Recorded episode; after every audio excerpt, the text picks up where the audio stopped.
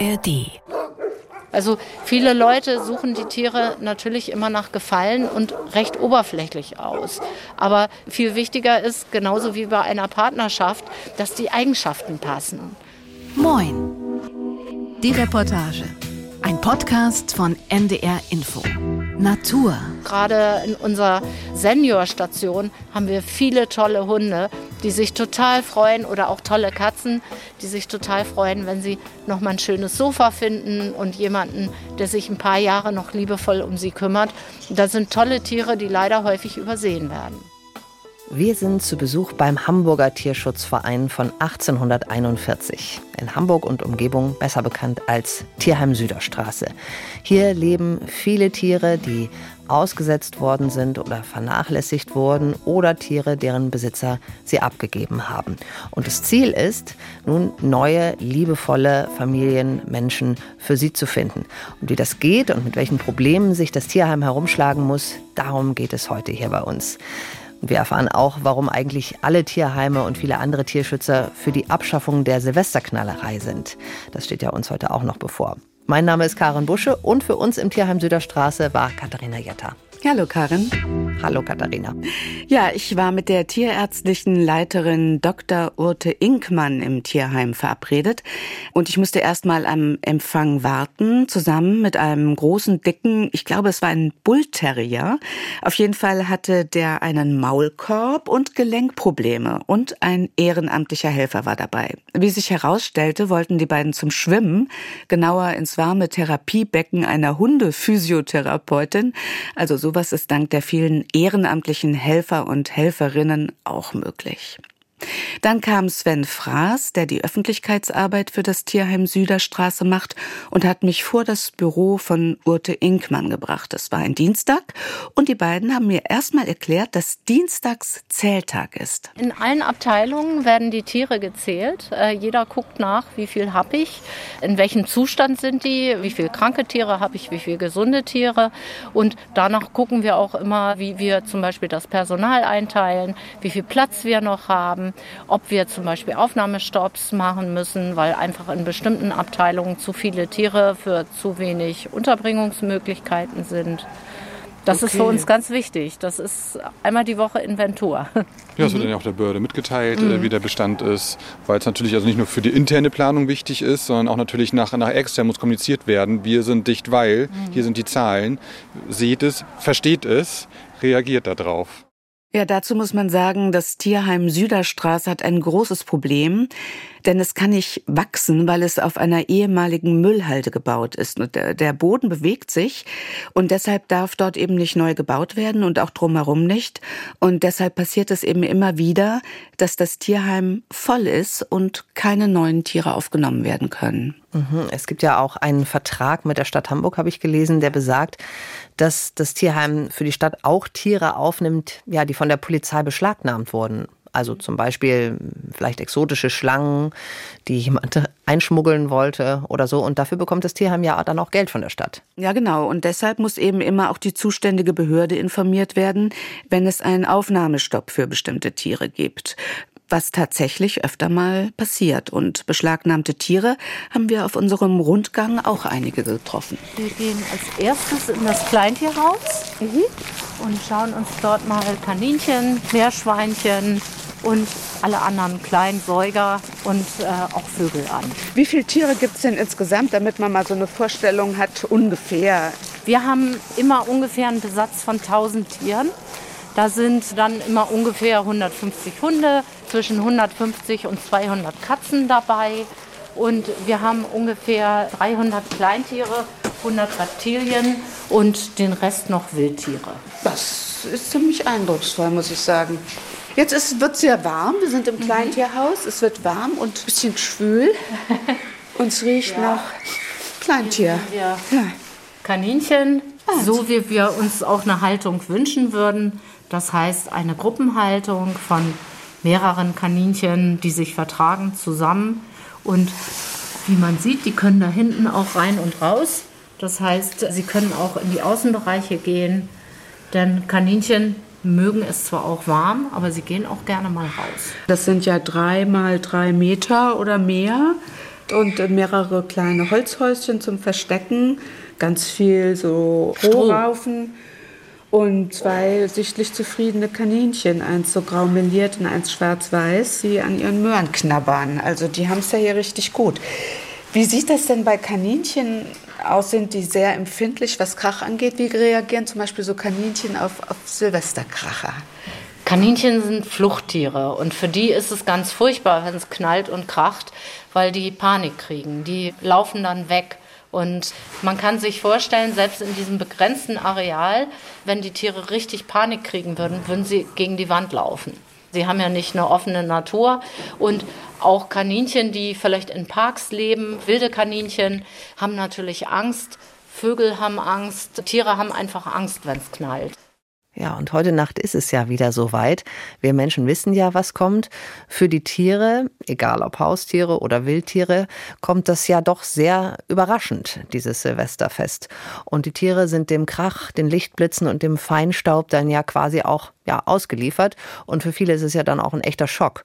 Jedes Silvester sterben dann auch immer Wildtiere, weil sie zum Beispiel panisch vor Autos rennen oder sich bei der Flucht dann verausgaben und nicht mehr in ihr Zuhause zurückfinden. Ja, aber auch für die Haustiere ist es mhm. ganz schöner Stress. Ich habe die Tierärztin deshalb auch gefragt, wie sie die Kaninchen bei privaten Haltern in der Silvesternacht schützen würde. Mhm. Wenn ich diese Kaninchen nun in einer Wohnung mitten in der Stadt hätte, würde ich als erstes die Fenster abdunkeln, entweder mit Vorhängen, Rollläden oder sonst irgendwas.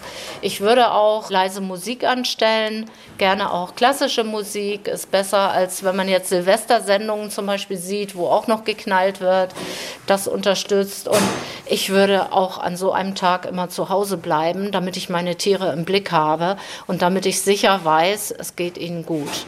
Das heißt, wenn irgendwas sein sollte, damit ich noch eingreifen kann und zum Beispiel den Käfig abdecken kann oder oder damit die Tiere sich geschützter fühlen. Da haben wir zum Beispiel noch mal kleine Meerschweinchen. Auch das sind Fluchttiere, die natürlich sehr viel Angst haben, wenn es sehr laut wird. Und wichtig für die Tiere ist auch immer, dass sie ein Partnertier haben, dass sie nicht alleine gehalten werden, dass sie natürlich auch eine Versteckmöglichkeit haben. Das heißt, wenn es laut werden sollte, dann können sie wenigstens sich zusammen zurückziehen. Und das ist für die Tierchen ganz viel wert. Ne? Na du? Du bist ja putzig. Aua. Ja, ist nun mal Nager. Ja, ja, auch Finger. Ja, das kann ganz schön zwicken. Ne? Wir haben auch Meerschweinchen und eines von denen hat früher auch öfter gezwickt, die anderen nicht zum Glück. Ja, also aber wenn ihr auch Meerschweinchen habt, mhm. dann kannst du dir ja vorstellen, wie arbeitsintensiv das ist, wenn man 300 Kleintiere versorgen Sehr muss. Sehr gut, kann ich mir das vorstellen. Und äh, im Tierheim arbeiten 80 Mitarbeiter mhm. und Mitarbeiterinnen und viele Ehrenamtliche praktisch rund um die Uhr, um die Tiere zu versorgen. Und bei den Kaninchen haben wir dann auch eine dieser vielen Pflegerinnen getroffen. Was ist Ihr Job heute hier? Ich mache die Käfige sauber oder äh, Käfige oder Gehege sauber und füttere sie. Und äh, kriegen die alle das Gleiche? Ja. Ja, ja. Gemüse, Salat, manchmal auch Obst. Ne? Also von allen, die leben sehr gesund, sage ich jetzt mal. Manch anderer Mensch. es lebt nicht so gesund wie, wie die Tiere hier. Aber ja. das ist auch schön so. Ja. Die sollen sich hier ja wohlfühlen, solange sie hier sind. Es ist halt so, wenn man hier arbeitet, dann ist das nicht nur Beruf, sondern auch Berufung. Sonst kann man das gar nicht machen. Das hat natürlich den Nachteil, wir haben viele Mitarbeiter, die wirklich ganz viel Empathie für die Tiere haben. Die nehmen das leider auch mit nach Hause und leiden dann drunter, wenn zum Beispiel eins von den Tieren krank ist oder verstirbt. Und man kann das nicht an der Stempeluhr abgeben, sondern man nimmt die Sachen mit. Und das geht selbst mir seit Jahrzehnten im Tierschutz so, dass ich manchmal doch sehr traurig bin, wenn ein langjähriges Tier dann leider es auch nicht mehr aus dem Tierheim geschafft hat, sondern hier dann gestorben ist oder am Ende aufgrund einer nicht mehr behebbaren Krankheit eingeschläfert werden musste. Ja, und in der Regel wissen die Tierpfleger und die Tierpflegerinnen ja auch gar nicht, was diese Tiere vorher schon so alles durchgemacht haben. Ob sie zum Beispiel misshandelt worden sind oder nicht genug zu fressen bekommen haben, vielleicht auch nicht genug Platz hatten oder nicht genug Zuwendung bekommen haben. Das ist ja in der Regel nicht bekannt. Nee, das ist meistens nicht bekannt. Und äh, was mir die leitende Tierärztin Urte Inkmann bei unserem Rundgang mehrfach erklärt hat, ist eben, dass das Tierheim nur eine Durchgangsstation sein soll. Das Ziel ist immer die gute Vermittlung in ein liebevolles neues Zuhause, denn ein Zuhause kann das Tierheim nicht ersetzen, obwohl es gibt eine Ausnahme, hat sie mir erzählt. Und die ist uns als Schwarm von vielen bunten Wellensittichen in einer großen Voliere im Vogelhaus begegnet. Ich finde immer bei den Wellensittichen, die haben es so gut wie nirgendwo. Also es gibt kaum ein Zuhause. Hier werden häufig äh, Wellensittiche abgegeben, die alleine in so einem Käfig kommen mit einem Plastikvogel und so einem Spiegel. Und ähm, in dieser Voliere werden dann Freundschaften fürs Leben geschlossen. Und selten sind Vögel so glücklich wie hier. Und das ist wirklich mal eine artgerechte Unterbringung, die wir bieten können. Und wir freuen uns dann natürlich, wenn jemand kommt. Wir geben die nur zu zweit ab oder zu einem zweiten Tier. Wenn dann auch Pärchen, die sich hier gefunden haben, gemeinsam in ein neues, schönes Zuhause gehen. Also die schließen richtig Freundschaft mit einem speziellen Vogel? Das, äh, machen die hier. Also man sieht immer häufig Pärchen zusammen auf einem Ast sitzen, die füttern sich gegenseitig, die mögen sich. Wenn man die alle beobachtet, dann sieht man schon genau, wer sich gesucht und gefunden hat. Gerade wenn so viele auf einmal sind, sieht man auch, wie unterschiedlich sie sind von ihren Farben her. Und wir machen natürlich Silvester hier dann alles zu. Dann, das ist der einzige Tag, wo die dann nicht mehr raus dürfen. Einfach um sie zu schützen und ihnen ein bisschen Ruhe zu geben. Was kann man zu Hause machen, wenn man jetzt so zwei kleine Sittiche im Käfig hat? Ich würde die an dem Tag nicht frei in der Wohnung fliegen lassen, damit sie sich nicht erschrecken und vielleicht gegen die Scheibe fliegen. Ich würde auch relativ früh die Gardinen, Vorhänge, Jalousien, alles zumachen und würde vielleicht auch den Käfig abdecken und würde leise, ruhige Musik spielen. Damit einfach eine gewisse Geräuschkulisse da ist und damit es nicht so totenstill ist und dann knallt, sondern damit so eine Grundlautstärke da ist. Aber an dem Tag halt eher Klassikradio als Hip-Hop-Radio. Kann ich nur raten. Es ist witzig, dass die Kanarienvögel auf Klassik abfahren mehr. Also, also das beruhigend das Es, es äh, gibt viele Studien, dass ähm, Tiere tatsächlich klassische Musik lieber mögen als so sehr laute, sehr aggressive Musik. Das macht bei denen einfach eine bessere Stimmung. Und Kühe geben mehr Milch. Kühe geben mehr Milch.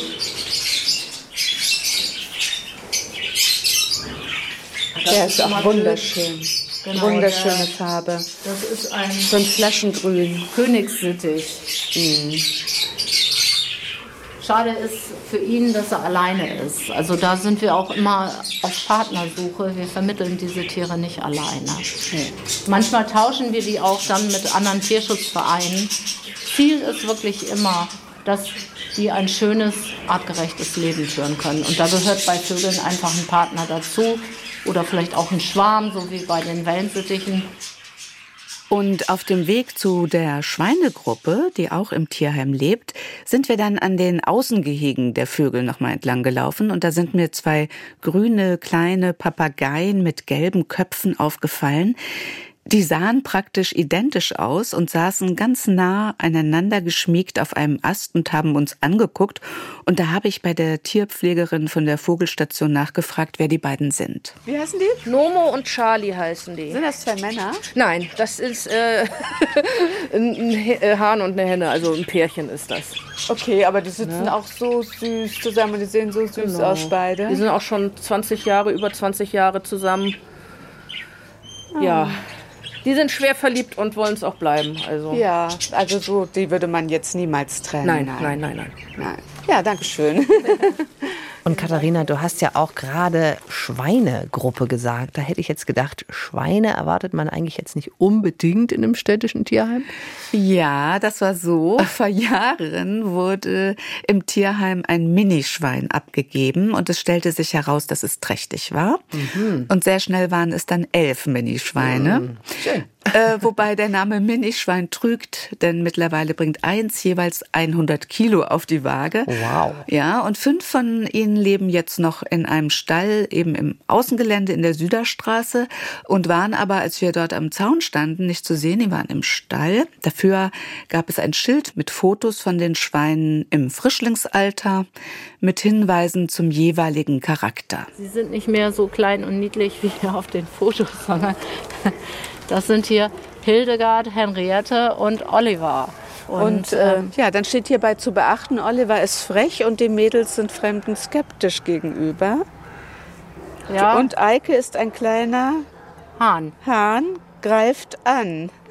Der lebt hier, weil wir haben auch äh, spätestens seit Corona ein Hühnerproblem. In Corona haben viele Leute sich Hühner angeschafft und als erstes haben sie gemerkt, dass die Nachbarn das nicht lustig finden, wenn sie einen Hahn dabei haben. Der kräht nämlich die ganze Zeit und wir wurden hier mit einzelnen Hähnen überflutet.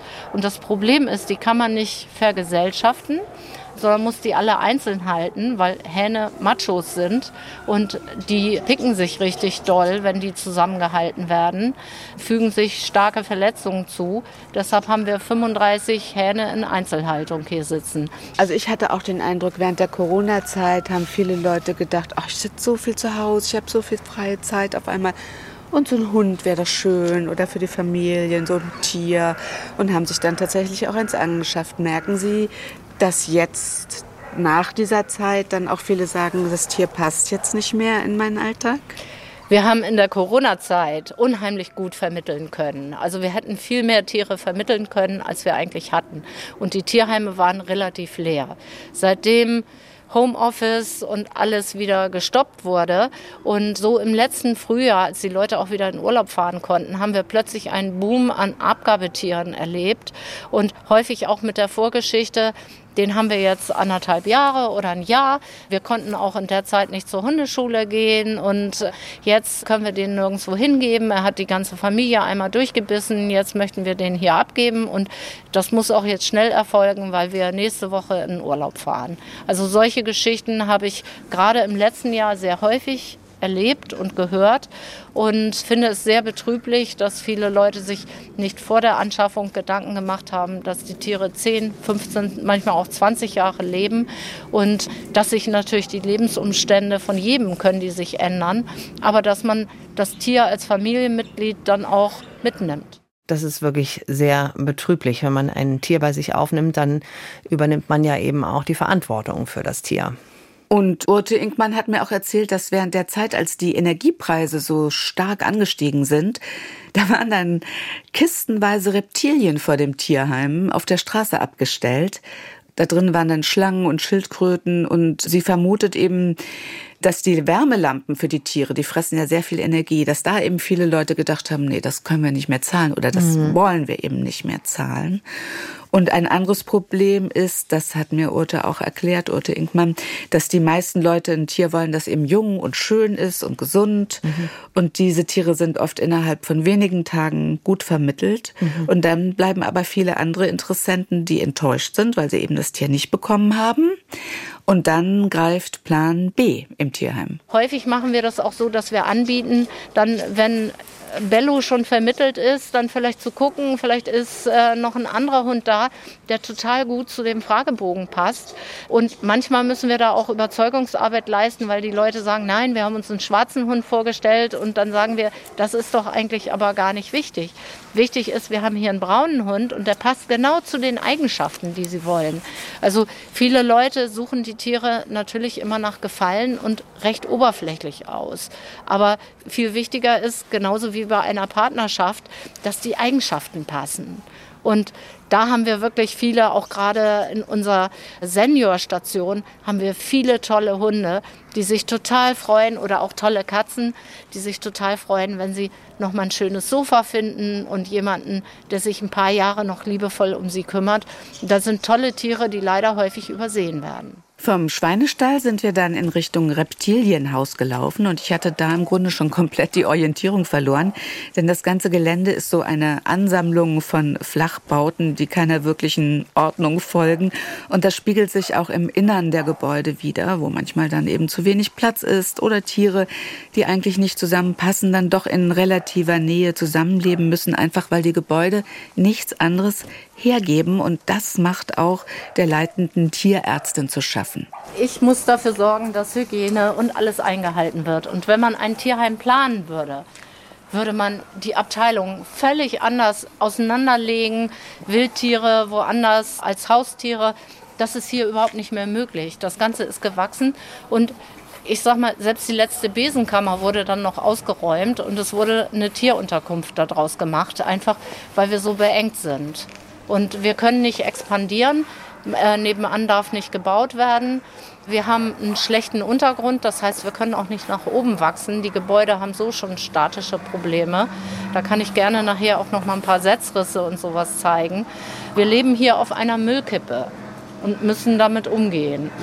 Und während sie das erzählt, ist ein Transporter mit der Aufschrift Hundekontrolldienst der Polizei der Stadt Hamburg an uns vorbeigefahren und hat dann geparkt. Wir arbeiten sehr viel mit der Polizei und mit den Behörden zusammen.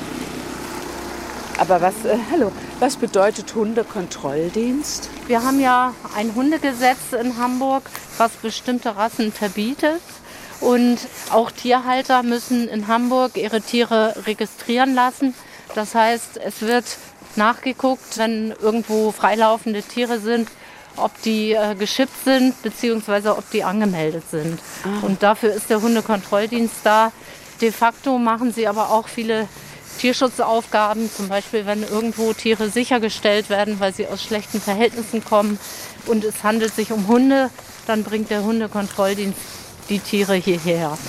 Und war da eben, da, da war ja ein Hund drin? Da ist ein Hund drin in dem Wagen. Ach, der wird jetzt gerade gebracht? Ja. Ach Gott, der arme Hund. Ja, soweit ich weiß, war heute Morgen angekündigt, dass ein Hund von einer Obdachlosen, die irgendwo untergekommen ist, der aber ganz schlecht aussieht, dass der hierher gebracht wird und dass der einmal begutachtet wird und gegebenenfalls Medikamente kriegt. Wobei auch hier, äh, muss ich sagen, finde ich toll, äh, ist das Ziel eigentlich, dass der Hund behandelt wird und wieder zurück zu der Obdachlosen geht. Also wenn dann, ich sag mal, keine Vernachlässigung vorliegt, weil die Leute ähm, dem Tier schaden wollten, sondern weil sie es vielleicht finanziell oder sonst wie nicht stemmen konnten, dann äh, bemühen wir uns, beziehungsweise die Behörden auch, die Tiere dort wieder unterzubringen und für die Besitzer Lösungen zu finden. So, und jetzt kommen wir hier zu den Zwingern. Jetzt wird's laut. Und zwar sind da äh, Stammgäste, die wohnen da immer rund um die Uhr. Und wir haben ein paar Hunde mit Maulkorben gesehen. Das sind neue, die in die Gruppe integriert werden sollen. Und damit die Oldies keine Verletzungen bekommen, tragen die, wenn die tagsüber hier drin sind, einen Maulkorb. Das ist für die Hunde nicht schlimm. Sie lernen dann Sozialverhalten und irgendwann ist der Maulkorb auch ab und sie sind in die Gruppe integriert. Aber das waren ja auch ganz schöne Kavenzmänner dabei. Also das ist, sind alle, alle, ist das Zufall, dass sie alle so groß sind? Oder nein, kam mir das nur so vor? Nein, nein, das ist schon richtig. Wir bekommen natürlich hier viele sehr große Hunde und ich sag mal, schwarz, männlich und groß geht leider nicht so gut in einer Großstadt. Da vermitteln wir auch mal an Tierheime, die auf dem Lande sind, wo solche Hunde natürlich gefragt sind. Aber in der Stadt bleiben die häufig sehr lange hier. Deshalb versuchen wir auch die Gruppenhaltung, damit sie sich auch wohlfühlen. Wir können nicht kleine und große Hunde zusammensetzen, sondern wir versuchen die Gruppen immer altersmäßig perfekt zusammenzustellen, dann natürlich größenmäßig und auch vom Temperament her. Also wenn wir ein paar sehr temperamentvolle Hunde haben und dann welche, die lieber ihre Ruhe haben, dann machen wir lieber kleine Gruppen. Also es gehört auch eine Menge Psychologie dazu, oder? ja, das äh, ist im Tierschutz äh, immer mit dabei, sowohl bei den Tieren als auch bei den Menschen, mit denen wir den ganzen Tag zu tun haben. Ah, interessant. Also die Tierheime, die tauschen sich da auch aus. Ne? Das erscheint logisch. Auf dem Land sind ja wahrscheinlich ganz andere Tiere gefragt. Vielleicht nicht so sehr die Wohnungskatze, dafür mehr der Freigänger, der vielleicht auch mal eine Maus fängt. Ja, ja, genau. Zusammen ist man stärker. Das ist genau. auch im Tierschutz so. Und gerade bei den Katzen gibt es eben diesen Austausch zwischen den Tierheimen. Und unsere letzte Station im Tierheim, das war dann auch die Katzenstation. In übereinander gelagerten Boxen saßen die Katzen da zwischen Plüschtieren.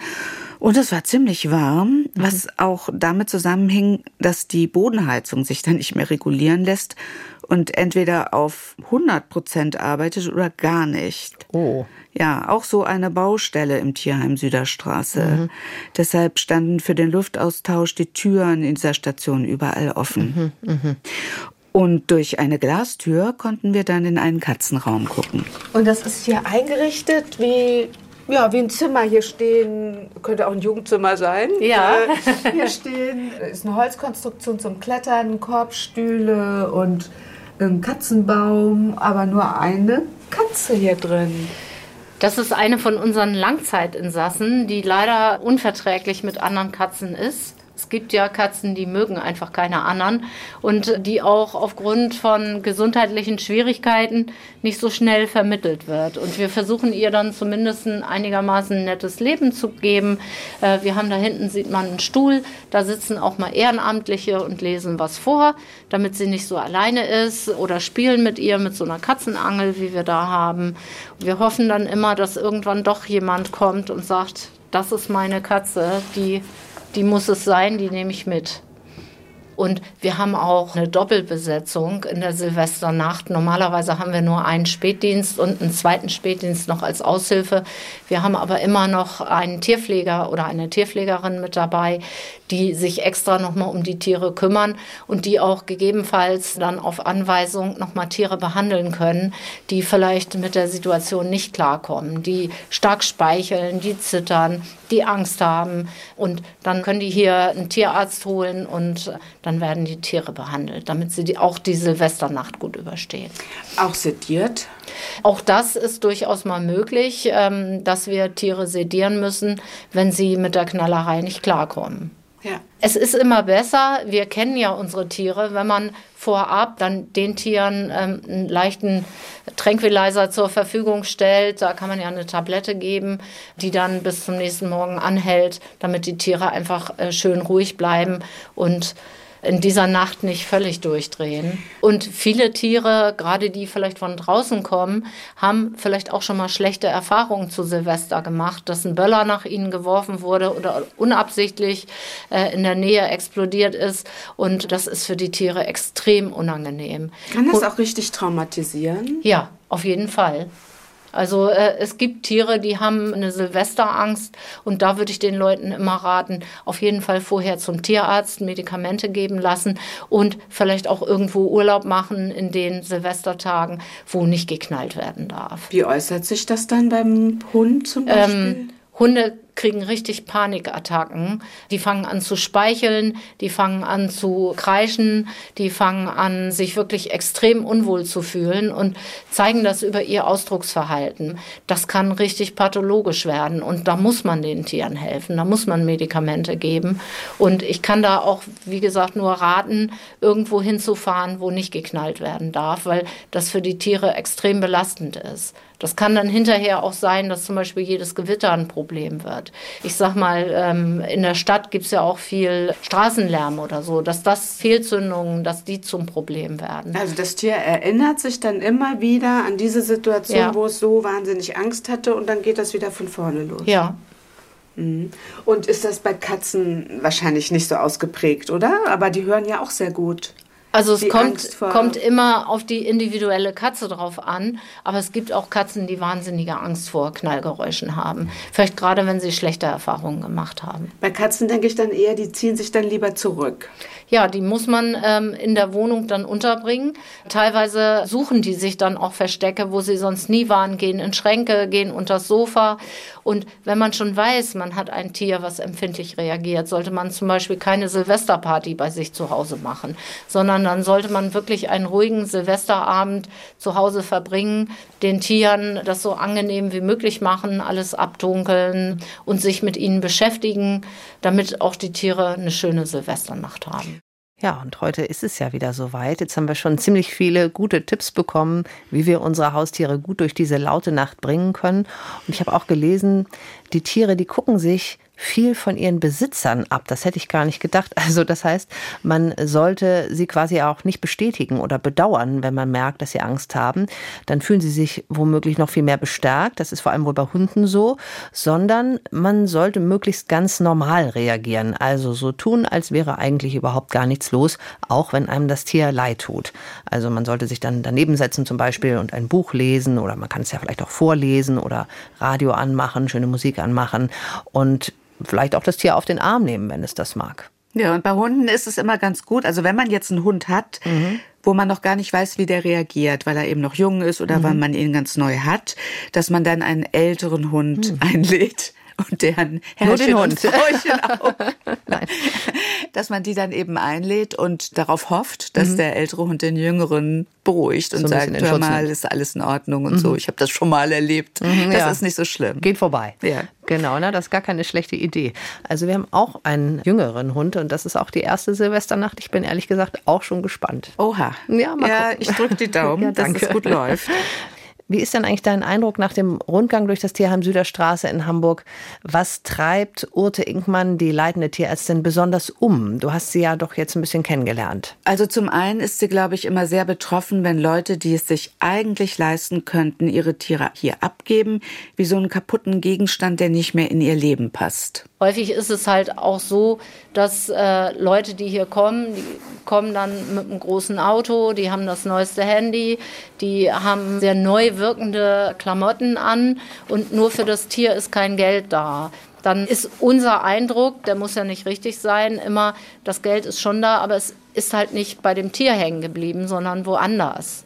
Wir reden nicht von der älteren Dame, die in Rente ist, vielleicht eine kleine Rente hat und die sich wirklich alles vom Munde absparen würde, damit ihr Hund oder ihre Katze versorgt ist. Sondern es gibt viele Leute, die halt auch so ein bisschen auf dieser Welle reiten, nö, da gebe ich kein Geld für aus. Ja, jetzt ist es kaputt. Jetzt ist es kaputt, jetzt kommt es wieder. Also was ich immer unglaublich traurig finde, wenn wir hier Tiere vermitteln, halbes Jahr alt, kastriert, geimpft und nach fünf Jahren kommen die wieder.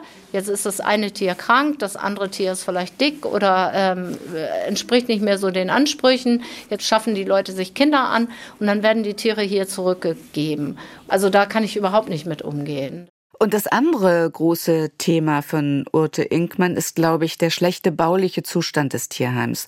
Am Ende unseres Rundgangs standen wir vor einem entkernten Gebäude, nur noch so Wände, Decke und Schlammboden. Und das war früher die Katzenkrankenstation, der OP-Bereich und die Tollwutstation. Aber das Gebäude war eben so baufällig, dass es nicht mehr benutzbar ist. Und operiert wird jetzt in der ehemaligen Hausmeisterwohnung. Und sie hat mir das erzählt und da habe ich schon gemerkt, wie belastend das für sie ist. Und als ich dann gefragt habe, was sie sich denn für die Zukunft wünscht, da musste sie auch nicht lange überlegen. Mein Traumgelände wäre irgendwo, wo vielleicht rundum auch ein bisschen parkähnliches Flair ist, wo vielleicht ein Teich ist, wo ein Wald ist, wo die ganzen Gassigänger spazieren gehen können und wo wir ein bisschen ab von der Stadt sind, was aber gut erreichbar ist mit den öffentlichen Verkehrsmitteln, wo vielleicht auch genügend Parkplätze sind für Besucher und wo wir wirklich so bauen können, dass es den Bedürfnissen der Tiere entspricht, dass wir die Hunde weit auseinanderziehen können, dass die nicht so dicht aufeinander sitzen müssen, dass wir schöne gedämmte Katzenhäuser haben, dass die Wildtiere ein Stück entfernt sind und dass es wirklich das Tierheim der Zukunft ist. Das äh, ist nochmal mein Herzenswunsch, dass wir irgendwann ein schönes Gelände kriegen und dass wir das Tierheim bauen können. Vielen Dank, Katharina, dass du uns mitgenommen hast ins Tierheim Süderstraße in Hamburg. Wahrscheinlich stehen auch andere Tierheime in Norddeutschland vor ähnlichen Herausforderungen und ohne die vielen Spenden und ehrenamtlichen Helfer und Helferinnen wäre die Situation bestimmt oft noch viel schlechter. Ja, das glaube ich auch. Ohne die vielen Spender und Spenderinnen, die Gassigeher und Obstschnipplerinnen, mhm. die Vorleser, mhm. Zeitschenkerinnen und Fahrer und ohne solche Leute wie der Mann mit dem dicken Bullterrier vom Anfang der Sendung, der Baden, unterwegs der zum Schwimmen genau. war, wären die Tierheime nicht das, was sie sind. Da kann man im Namen der Tiere auch mal echt Danke sagen. Absolut. Ja. Das war Moin, die Reportage Natur, die letzte Folge. Wenn euch oder wenn Ihnen die Sendung gefallen hat, dann lohnt es sich sicher, unsere anderen Sendungen anzuhören in der ARD Mediathek. Und da geht es auch ganz viel um Natur- und Tierschutz in Norddeutschland. Im Team heute waren mit dabei Doris Schiederich, Jürgen Kopp und Jonas Teichmann. Mein Name ist Karin Busche und Katharina Jetter und ich, wir sagen Tschüss. Tschüss. Ein Podcast von NDR Info.